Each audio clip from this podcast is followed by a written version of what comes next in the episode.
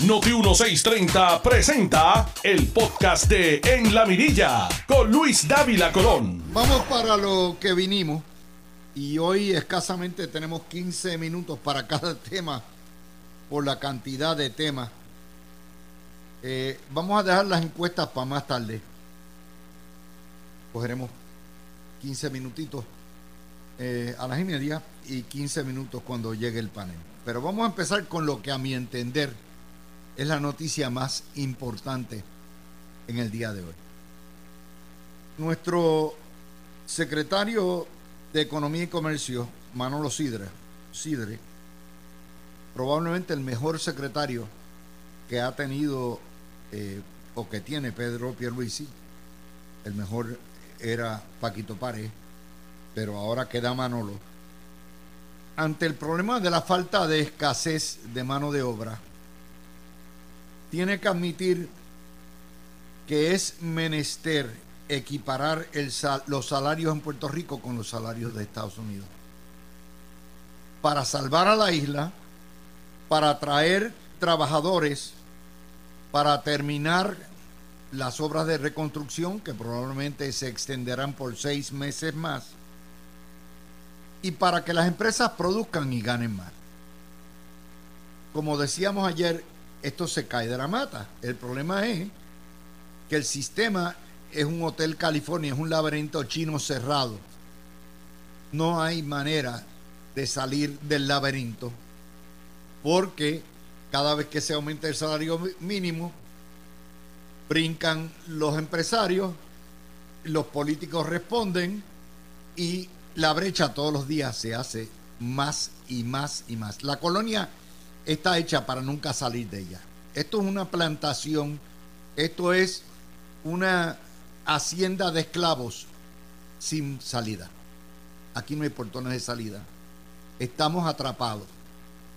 Pero que lo diga Manolo Sidre, que es probablemente uno de los mejores comerciantes que tiene Puerto Rico a la misma vez, exitoso con los sidrines, conservador, y a la misma vez Manolo nunca ha sido, que yo sepa, estadista.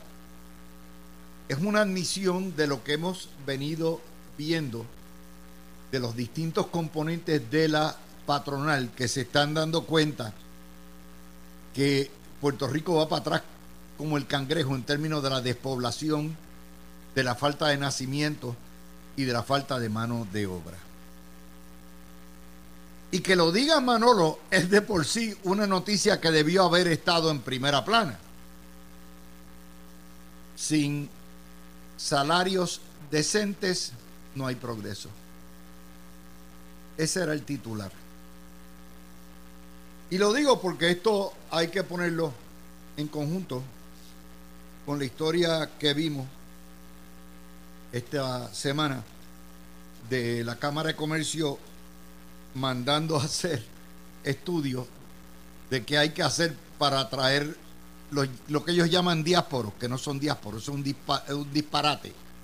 Yo no soy un diásporo si me mudo de San Juan a Mayagüez o de Orlando a San Juan porque como ciudadano tengo derecho, todo esta es mi nación. Puedo ir hasta Guam si me da la gana y no soy un diásporo, no estoy huyendo. Pero como quiera, esa noticia hay que ponerla ahí.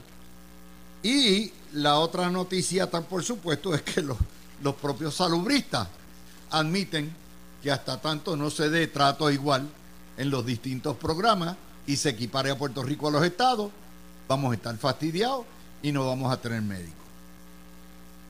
Esa es la noticia. Y yo se la pongo con el cúmulo de noticias que tenemos. Es ese patrón de noticias la que nos está indicando que todo el mundo sabe cuál es la solución, pero hay mucha timidez en pedirla o en decirla. Esa es la primera noticia que tenemos hoy. La segunda noticia, por supuesto, no es el idiota de Ángel Mato. La segunda noticia la vamos a poner al frente de la encuesta, porque cuando llegue el análisis de la encuesta, vamos a analizar. finalmente los números, esta la da sin comillas.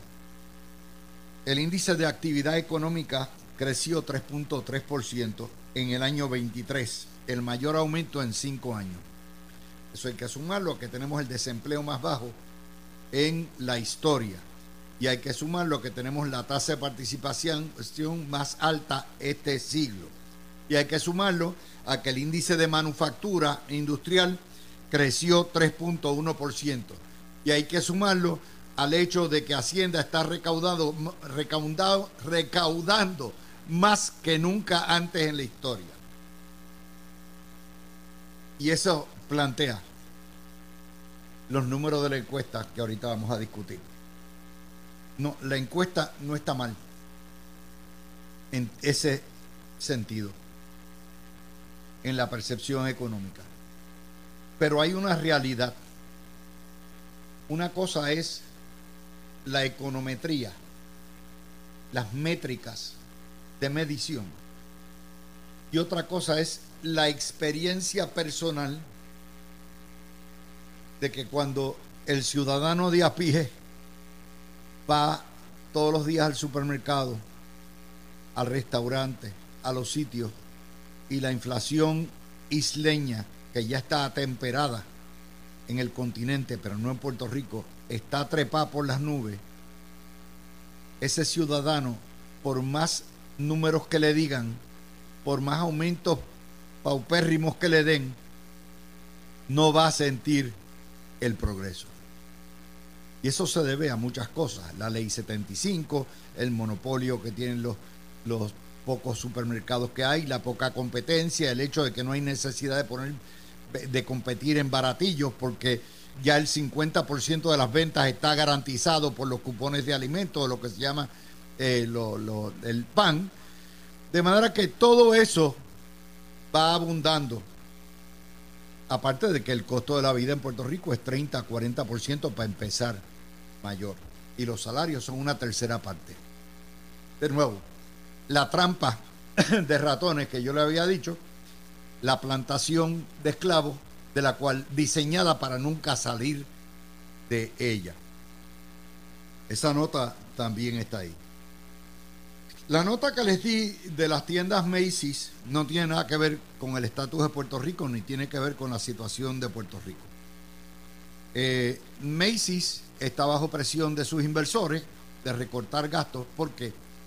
Porque las grandes mercaderes a través de Internet, Amazon, Walmart, están eBay, y naturalmente todos los que producen ahora están en la venta por internet. Le han quitado enorme, enorme negocio a las grandes tiendas, a los moles y a las tiendas por departamento. Y lo otro, las nuevas generaciones, por X o Y, en vez de ir a novelera a la tienda, probarse el zapato, probarse la camisa, ir, prefieren comprar online y que le llega, lo piden por Amazon y lo pidieron el sábado y ya lo tienen el otro sábado o el otro lunes arriba ahí. Claro, el servicio de Amazon en Puerto Rico está mucho más atrasado que los Estados Unidos porque no hay, no hay un almacén de distribución grande para toda la isla. Y en tanto, que era lo que iba a hacer Walmart hasta que eh, Sila Calderón le cayó arriba, ¿se acuerdan? A principios de siglo, ah, iban a hacer entre Dorado y Toa Baja, no, y Toa, Alta creo que era, sí, uno de los dos, no me acuerdo, eh, iban a hacer un gran almacén para suplir toda la isla, no solamente las tiendas, sino que iban a ir ya, Walmart había planificado eh, lo que eran las ventas a través de internet y por correo y a través de camiones y no si la la guerra que le declararon a las megatiendas sacó para siempre el almacén. No sé si Amazon está haciendo un almacén en Puerto Rico, pero hasta tanto no hay un almacén, no va a pasar esto. Por cierto, yo en Florida Central pido de Amazon en la mañana y si tienen en inventario, en la tarde ya tengo el producto. pero es porque el almacén queda a 20 millas o a 30 millas y por carretera llegan rápidamente. En Puerto Rico, al no haber almacén, pues toma más tiempo. Así que lo que hay que ver con Macy, que tiene muchos empleados, Macy por lo menos tiene, hay un Macy en Plaza las Américas, un Macy en Plaza, eh, me parece que eh, en, el, en Ponce, eh, habrá que ver qué va a ocurrir con las tiendas nuestras. Yo no creo que las van a tocar porque pienso que las tiendas en Puerto Rico, no importa cómo, sigue siendo de los puntos que más venden en todo Estados Unidos para la corporación que sean. Pero se las advierto desde ahora. Otro tema es la garata que hay en el PNP en el distrito de Bayamón. Y ya ustedes escucharon ahorita con Carmen a Tomás, le dijo Vedeto a Betito Márquez. Pero hay una garata y usted dice, diablo, man, estos son PNP peleando con PNP, ¿qué está pasando? Bueno, esencialmente porque Betito Márquez está empujando a su hijo comunista, que dice que es estadista, de estadista tiene lo que yo tengo de ruso, pero es su hijo y es normal. Y entonces eso le sabe mal porque porque Betito o Bernardito José Bernardo compite por el mismo espacio de los senadores del PNP, Carmelo Ríos y Migdalia Padilla, y un voto que le quite es un voto menos que tiene el, el PNP para ganar el Senado, un senador menos, y uno menos que tiene Tomás Rivera Schatz. Y Tomás le cayó como a panderete pentecostal. Eso se une a esta mañana.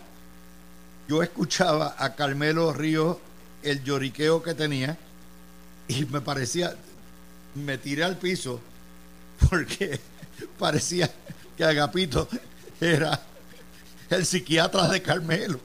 Chico, no está tanto. Mira, que Betito es bueno. Y todo eso, esto parecía, yo, yo me imagino que Alex tendría que estar muerto era quizás con, con la dinámica.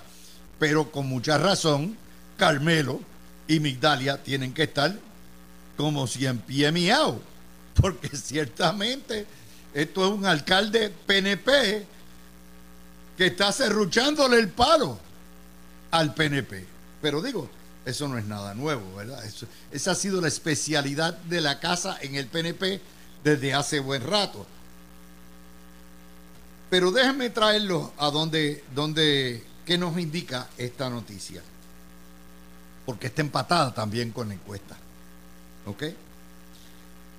Este es el resultado de quitar la estadidad como las primeras 10 prioridades dentro del Partido Nuevo Progresista.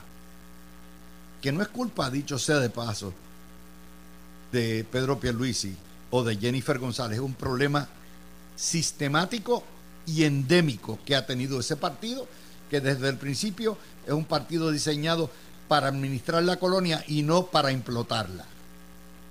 Y naturalmente, pues, de verdad, cuando ustedes han escuchado el término penepos, penepos es un término peyorativo para aquel que dice ser estadista, pero que en realidad la estadía no está dentro de las primeras 10 prioridades. Y lo único que quiere es ganar elecciones, buscar contratos, administrar la colonia y perpetuarse en el poder. Esos son los llamados penepos. De ahí surge el término, que es el peyorativo, el equivalente a los melones. Son gente que renunció a sus ideales, que traicionó sus valores en busca del poder y la prebanda. Como por 40 años, los independentistas le prestaron el voto útil, como le decían, al Partido Popular hasta que por fin crecieron y se fueron. Pues lo mismo. Ok. ¿Qué pasa en el distrito de Bayamón? Que por cierto no es únicamente el PNP. El Partido Popular tiene uno bien atorado en Ponce y el distrito completo. Los dos partidos tienen fuego en dos de los el distrito más importante del sur es Ponce. El distrito más importante de San Juan, aparte de, del norte, aparte de San Juan, es Bayamón. De hecho, Bayamón es la capital de La Palma, pero ya no tanto. ¿Qué ha pasado? Mire, desde las elecciones del año 20, el PNP ha tenido problemas serios en el distrito de Bayamón. El PNP ganó el distrito, que está compuesto Cataño, Guaynabo, Bayamón y Toa Baja, Toa Alta, no, Toa Baja, perdón. Lo ganó por 14 mil votos, 43 mil. El Partido Popular sacó 29 mil votos. Y la Mogoya, que entonces no era Mogoya, sacó 27.500 votos. Si usted le añade los de Eliezer, sacó 28.000 votos. Es decir, en Bayamón, la Mogoya y en la Mogoya tiene tantos votos como el Partido Popular. ¿Por qué? Porque los comunistas y los socialistas se infiltraron en el municipio de Toabaja y hicieron a Betito a básicamente en esclavo de ellos o alcahuete de ellos porque la SPT le pagó la campañita. Es decir, Betito vendió el alma al diablo y colocó en distintas posiciones a través de su hijo José Bernardo, que es comunista, y fue colocándolo. Y en gran medida, desde Baja fueron organizando el movimiento independentista en el distrito de Bayamón hasta el punto donde se convierten para todos los efectos prácticos en la segunda fuerza electoral, de manera que eso es un distrito que es, un es experimental. Para colmo de los colmos, ahí en ese distrito, eh, el partido eh, Dignidad saca otro delirio de voto, que se lo saca, por cierto, aquí en 8 mil votos, al PNP. La mayoría de los indignos salen del PNP. Bayamón tiene muchas iglesias evangélicas que se fueron con dignidad. Se juntaron el hambre y la necesidad. Para colmo de los colmos, en el distrito, en sus dos principales cabeceras de la Bahía de San Juan, se come al PNP la corrupción. En el caso de Guainabo, que todo el mundo se quedó en una pieza con Ángel Pérez, caso federal, y el Cano, que era un dios en Cataño. Y llegan dos alcaldes que no tienen el carisma que tenían los anteriores, y encima de eso ni al agarre ni el pool en el partido. Y Cataño y Guainabo no tienen, por ejemplo, usted va a O'Neill, O'Neill es un alcalde callado, tranquilo, que no se mete con nadie, que no tiene mucha de eso, pero no tiene mucho agarre, mucho más. Y el de Cataño igual. Eso muestra, eso es un signo de debilidad afectado. Y para colmo de los colmos, Luisito Rivera se convierte en el padrino de Jennifer González. ¿Qué pasa? Ahí los comunistas dicen, espérate, espérate. Y empieza José Bernardo a empujar a todo lo que da y a meter a sus comunistas. Y él y su padre, Betito, empiezan a hacer campaña contra los senadores del Partido Nuevo Progresista. Y de ahí es que viene el lío. Para aquella que dijo que no fuera chismoso, yo no me inventé esto, esto surgió entre ayer y hoy, es una noticia que tenemos que comentar y ciertamente yo no tengo la menor duda, ya que en Bayamón, en Bayamón ya, la fuerza electoral número dos es el independentismo, obviamente la plataforma principal es el municipio de Tuabaja, salvo que los propios PNP voten popular y le limpien la cacharra a Betito, para que aprendan. Pues después de todo, es un municipio que ha ido, es veleta, en elecciones, algunas elecciones iba popular y en otras iba PNP. Es el municipio más inconsistente y donde más balance hay. Así que con esa se las pinté todo, toda alta es popular, eh, aunque lo ganó, creo que lo ganó Luis y la estadidad. Con eso, mi gente, hago el break y empezamos entonces con la encuesta y con nuestro panel. Tú escuchas el podcast de En la Mirilla con Luis Dávila Colón por Noti 1630. Bueno, mi gente, gracias por estar ahí. Eh, y perdonen a que haya puesto la encuesta, ahí le vamos a dedicar 15 minutos ahora y 15 minutos después con el panel. Eh, pero déjenme enseñarles algo. La encuesta está en el aire desde las 6 de la mañana, todos los analistas. No hay mucho más que se pueda decir cuando sería una falta de respeto mío meterle la encuesta por ojo, nariz y boca, por, por la hora número 12 y 13. Pero para aquellos que no la han leído, es una encuesta de Atlas Intelligence de Noticel y vamos a ponerla bien rapidito. Es la primera entrega de año electoral. El 67% de los encuestados desaprueba, mientras que el 26% aprueba la gestión del gobernador. 53% contra 24% ve muy malo o malo el desempeño de Pedro Pierluisi. El gobernador lo mide en 10 renglones y su gobierno está colgado en los 10. Eh, pero particularmente donde más está colgado es en cuanto al estatus, 78%, lo que me indica que hay un gran eh, disgusto por parte de los propios estadistas. Recuerden que el 53% de los electores son estadistas, ¿ok? Eh, salud, 71%. Crimen, 67% lo cuelga. Educación, 61%. Ambiental, 70%. Manejo de deuda, 65%. Economía, 58%. Y eh, el estado de las carreteras, 66%. No es casualidad que todos esos temas son exactamente los temas que la prensa le ha dado. Mire, duro, duro, duro, duro, duro, duro. Todos los días, todos los días, todos los días durante los últimos cinco meses. El estatus es el peor cotizado. Es decir, el 8 de cada 10 puertorriqueños perciben que el gobernador ha fracasado en mover el estatus. Sin embargo, en cuanto a lo económico, hay una mejoría.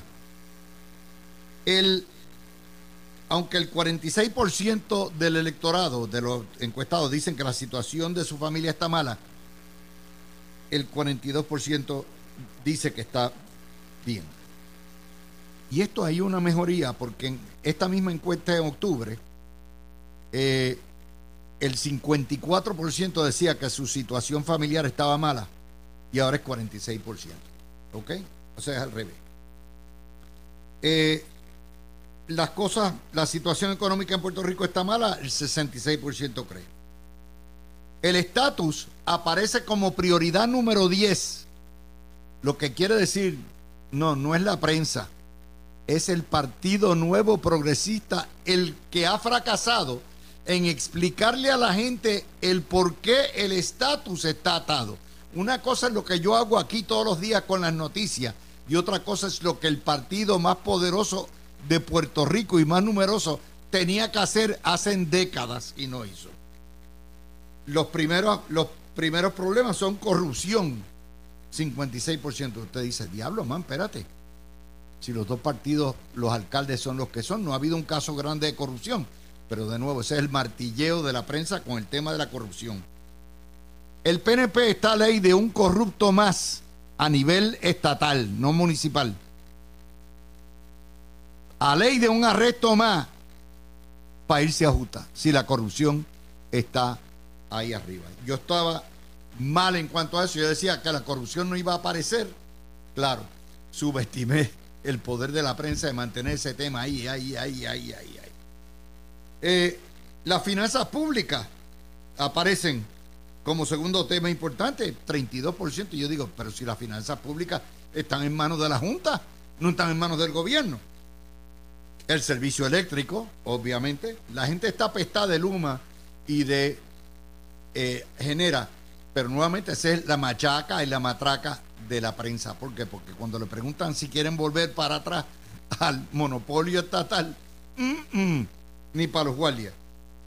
Eh, la identificación, 34% de derecha, 32% de centro, 9% de izquierda, 26% no sé, ese 26% en su vasta mayoría son izquierdistas tapaditos. Y, como les decía, eh, esta encuesta lo que demuestra es una brecha enorme entre la percepción ¿verdad? y los datos. Todos los datos que pueda tener el gobierno, que no son datos legítimos, de una economía que va creciendo, que va mejorando, de un empleo que está choreto, faltan trabajadores, pueden ser todos los datos del mundo y aquí hay dos problemas. Número uno, el gobernador, por su carácter, por su forma de ser flemática, no ha podido convencer al pueblo de que su obra está ahí. Y, en segundo lugar, aquí hay un detalle adicional, me parece, es que el pueblo, agobiado por la inflación colonial, agobiado por los altos precios y por los salarios bajos, dice a mí, yo estoy más chavado que nunca. Percepción y lo que es la ejecución en la calle. Y esta serie de problemas, que no es economía, no es desempleo, fíjense, no es la de eso, son producto del catastrofismo eh, nuestro de cada día a través de la prensa. Así que con eso se los pongo, se los dejo ahí tranquilo. Este es el primero de la primera entrega. Asumo que en los próximos dos días vamos a ver los resultados de la primaria y también el pareo por gobernación. Estos son tremendas buenas noticias para Jennifer González si esa percepción negativa del gobernador se tradujera en una ventaja para Jennifer González. Dice Cucuz Hernández, una de sus asesoras, que ella sigue al frente por medio hipódromo por 30%. Los dejo ahora con Tony, con Peter eh, y con Fernando. Adelante. Fernando, no ha llegado, mira. Ah, oh, muy bien. Es, que, tú sabes, la, la, las encuestas... Tony llegó, ¿no está Tony? Sí, Tony está ahí. Estoy aquí. Ok, muy bien. Lo que pasa es que cuando tú miras esta encuesta, ¿sabes? Lo que pasa, como dijo el tiburón hoy, si se ponen a hablar y dan todos esos números y, por cierto, tienen que seguir aceptando los números que sigan saliendo el resto de la semana. No puede ser un buffet que dices, ah, estos son buenos y estos los acepto y estos no. So, watch out con lo que venga por Pero ahí. es que no hay que aceptarlos, Peter. Las encuestas son retratos para atrás, no son predictores electorales. Este es el problema que tengo con esta encuesta. Yo, yo trabajo en el viejo San Juan. Y estos últimos dos años, la cantidad de cruceros que, o sea, hoy habían cuatro cruceros allí todos los días, o sea, lunes a Turismo es el único sector que sale bien en esa encuesta. Es, una cosa, no, no sale tan bien. Eh, pero la cantidad de turismo que hay, interno y externo, es monstruosa. Esto, ha crecido de una manera salvaje. Ciertamente, o sea, aquí están llegando cruceros que no llegaban. Aquí está llegando el de el de el inglés este, que eso es lo que parece es un, es un, un cohete espacial. Este, el de Virgin.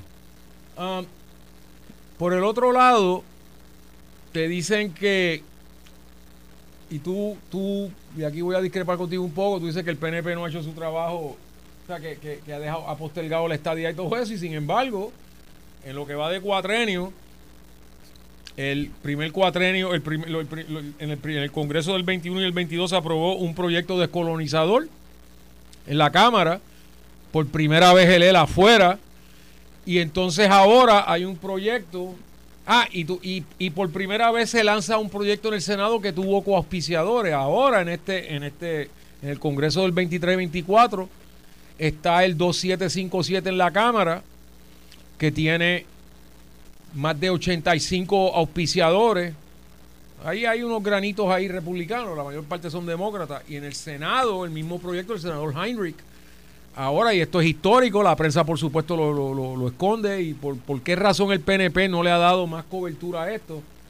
Um, tiene 25 coauspiciadores, o sea, un 25% del Senado de Estados Unidos quiere descolonizar, a Puerto Rico. Eso no se había visto antes.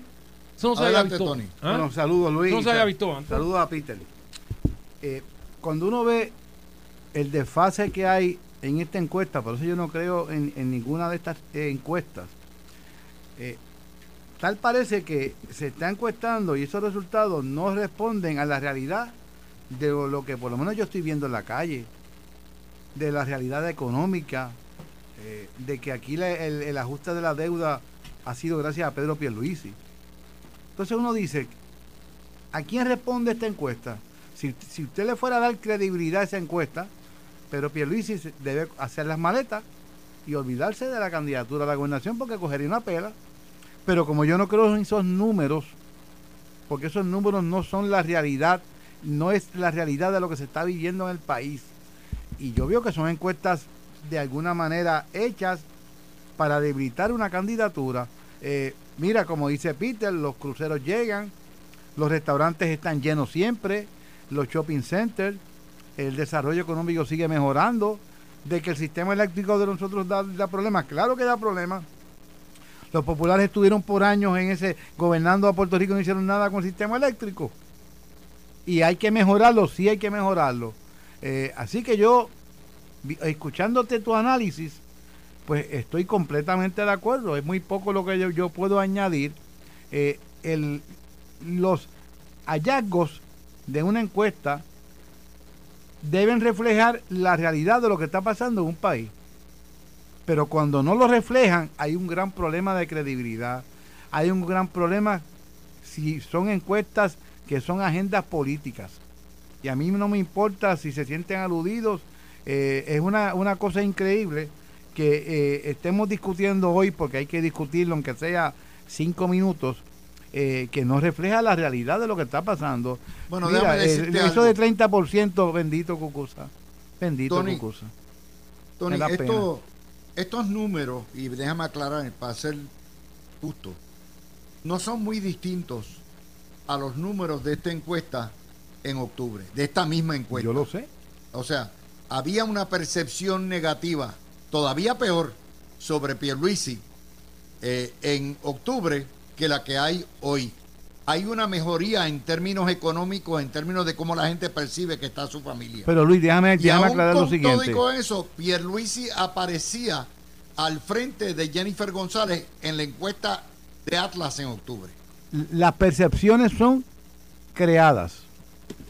Las percepciones muchas veces no es la realidad, son lo que unos sectores en este país que dominan radio, televisión y prensa escrita quieren que el pueblo piense y el pueblo se lo crea.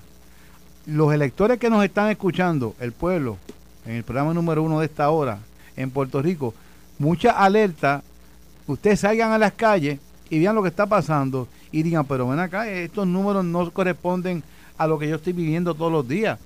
¿Y sabe lo que está pasando? Los están llevando a una realidad que no es la correcta por motivos electorales. Así que mucha alerta, por eso yo pues las leo, me entretengo, a veces si me hace falta algún algo para incendiar encender un barbecue, utilizo esos papeles y pero a veces se me daña la carne porque no me sabe bien. Entonces, pero esa es la realidad de la encuesta. Está Fernando. Fernando llegó. ¿Cómo estás, Luis? Ok, adelante, Fernando. Buenas tardes, buenas tardes a ese público que siempre nos escucha eh, los martes a esta hora, como dijo muy bien Tony en el programa número uno de las 5 a 7 de la tarde aquí en Radio MFM. Eh, venía escuchándote de camino para acá este, y revisando los materiales de prensa que salieron hoy. Lo primero que pensé es, mira, yo no creo que alguien esté manipulando los números, yo lo que creo es que este es el resultado del juego constante eh, sobre la percepción que tiene la gente. Cuando tú le alimentas a la gente con una dieta a diario de que hay crisis, hay crisis, hay problemas, crisis, crisis, crisis, escuelas dañadas, crisis, crisis, crisis, la economía no avanza, eh, esto va eh, en, declive, la gente se está yendo, pues obviamente la gente ya va a estar predispuesta a decir, mira, las cosas no están bien. Ahora, que conste, eh, no podemos olvidar que nosotros hemos tenido eh, o hemos pasado por una década muy dura, eh, hemos pasado por muchos retos y la gente todavía está cargando con el trauma de lo que fue el huracán María, con el trauma de lo que fue la erradicación de la quiebra de Puerto Rico, con el trauma de los terremotos. Pero la prensa, con la cobertura que da a diario, no ayuda con esa percepción. Al revés, lo que hace es que acentúa más ese trauma, que es tierra fértil para crear una percepción negativa sobre lo que ha sido una excelente obra de gobierno. Un gobierno mejor administrado, mejor organizado y más responsable. Un gobierno que ha, contribuido con la generación de actividad económica. Un gobierno que básicamente casi solito destrancó billones de fondos de eh, billones de dólares en fondos federales necesarios para la reconstrucción, entre otras cosas. O sea que, nuevamente, reitero, entiendo que esto es un reflejo de lo que se, ha, se le ha alimentado a la gente y se ha abusado de todas las cosas malas que nos han pasado como puertorriqueños en los últimos 10 años y que no han sido necesariamente problemas causados por el gobierno. Eso, a mí lo que me parece importante aquí es la incapacidad del gobierno en poder desmantelar la bomba atómica. O sea, cuando esta administración es la primera administración a hoy, yo no puedo decir a mañana ni a pasado, ha sido la primera administración que en sus primeros eh, tres años y dos meses de gestión no ha tenido ni ha sido objeto de una investigación que se conozca y tan siquiera de una acusación. Y la corrupción aparece como el tópico número uno, obviamente y cuando usted mira que los principales temas, incluyendo el que no protege el ambiente, temas, eh, la cuestión de las finanzas públicas, son temas nuevamente que son la machaca de todos los días del catastrofismo y del pesimismo. Obviamente, el PNP tiene un problema y es que la prensa no solamente le dicta la agenda y la narrativa, sino que la prensa es la que monitor, la que manipula la opinión pública y le pone esos problemas muy por encima de la economía, muy por encima del empleo, muy por encima de muchos otros problemas que tenemos que están ahí. Por ejemplo, la educación. ¿Cuánta gente en Puerto Rico tiene los, sus niños en escuela pública? Un mínimo, 100 mil, 150 mil padres. Sin embargo, está bien alto. Eh, Peter. Mira, es que si tú tienes una prensa escandalosa que lo saca todo fuera de proporción, por ejemplo, cógete a todos esos alcaldes que estaban robándose chavos, ¿verdad? O que estaban extorsionando, sobornando, cogiendo soborno. ¿Sabes que si tú lo pones todo junto no llega al millón de dólares? Son 11 de ellos, no llegan al millón de dólares. O sea, dentro de una economía de 100 mil millones, mira, haz el porcentaje para que vea que eso no es mucho. Ahora, yo no estoy justificando nada de eso. Lo que estoy diciendo es que tienes que ponerlo en perspectiva. O sea, esto no es como en México que el hermano de que, salió que, que, que, le dieron al hermano de Carlos de Carlos Salinas 40 millones de pesos para que los aguanten mientras el, el presidente Salinas estaba vendiendo la, la, sucursal de, de, celulares a un precio de pescado abombado. Resultó que el que dio los chavos fue el que la compró y después vendió esa franquicia para el Distrito Federal de México. Al, año lo vendió en 25%, lo compró en 700 millones, y después un montón de chavos, Pete. Ya, vendió el 25% de eso en 2 mil millones y medio al año. Ok, o sea que, que tú estás hablando, eso es corrupción, mis hermanos. O sea, esto no es Ohio, donde el presidente de la Cámara le dijo a la compañía de electricidad, por 60 millones te arreglo el problemita esa que tiene. Eso es corrupción. Esto no es como Duke Cunningham, que le escribió en un una servilleta un contratista del Departamento de Defensa. Me compras un bote, me compras este, mueblería Chippendale, todas estas cosas, todo sumando como dos o tres millones. Eh, ahí estamos en la Grandes Ligas. O sea, tipos que están cogiendo 10 mil pesos, 20 mil pesos en, economías de este tamaño. No estoy justificando esto, pero ahora te lo pinta como que esto, esto se está cayendo con corrupción. Pues, pues ese señor. O sea, hay, hay otros sitios que, que esto es peanuts. Y encima de eso, tienes un sistema que los que sí meten la mano donde no deben meterla, los cogen. Todos esos alcaldes, que Bueno, los cogen, pero, los gobiernos federales. Estos son números ser. buenos. Debieran ser números buenos para Pero- Jennifer González. pero- porque si la gente ve que todo es un desastre, obviamente de Jennifer González debiera estar al frente por medio Desastre, y ¿Cuál desastre? ¿Cuál desastre, Luis? Yo- yo no sé. O sea, cuando, Eh, cuando- pero cuando espérate, las ventas espérate, de carros están por las nubes. Peter, Peter, espérate, espérate, espérate. Yo no he dicho que es un desastre. Yo he dicho que la gente percibe que es un desastre. Bueno, si tienes un equipo que no te pinta las cosas, por ejemplo, y esto lo dije antes, lo vuelvo a repetir, hay Sam's Club, ¿verdad? Ustedes saben que de los 10 Sam's Club que más venden en todo el mundo, 7 están en Puerto Rico.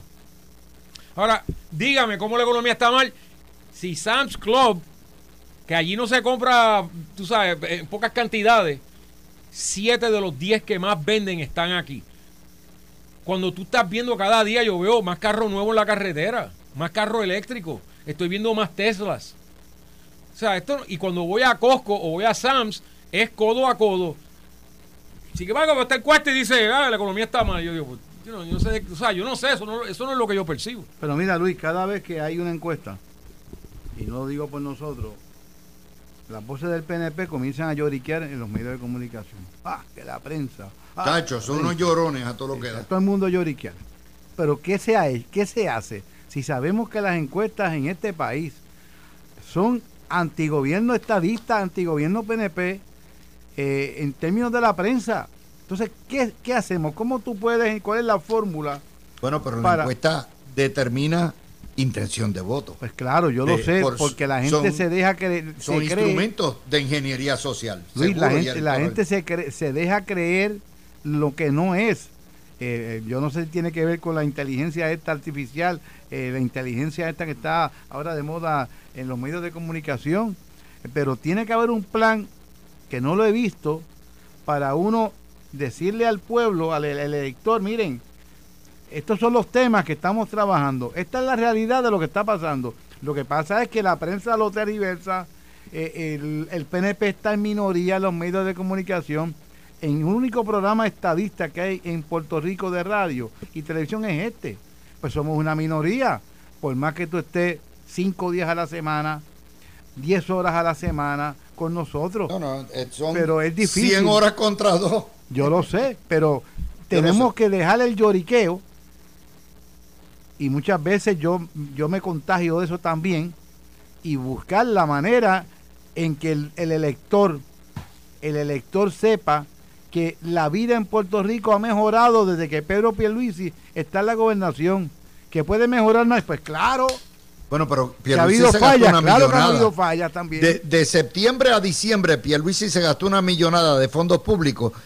Después que Jennifer González dijo esto mismo, hay una percepción de que las cosas están mal. Pierluisi gastó una millonada y no cambió mucho. Pero es que no va a cambiar porque si el medio y los medios de comunicación van a seguir con la misma agenda, tú puedes invertir mil millones de pesos y no te va a cambiar.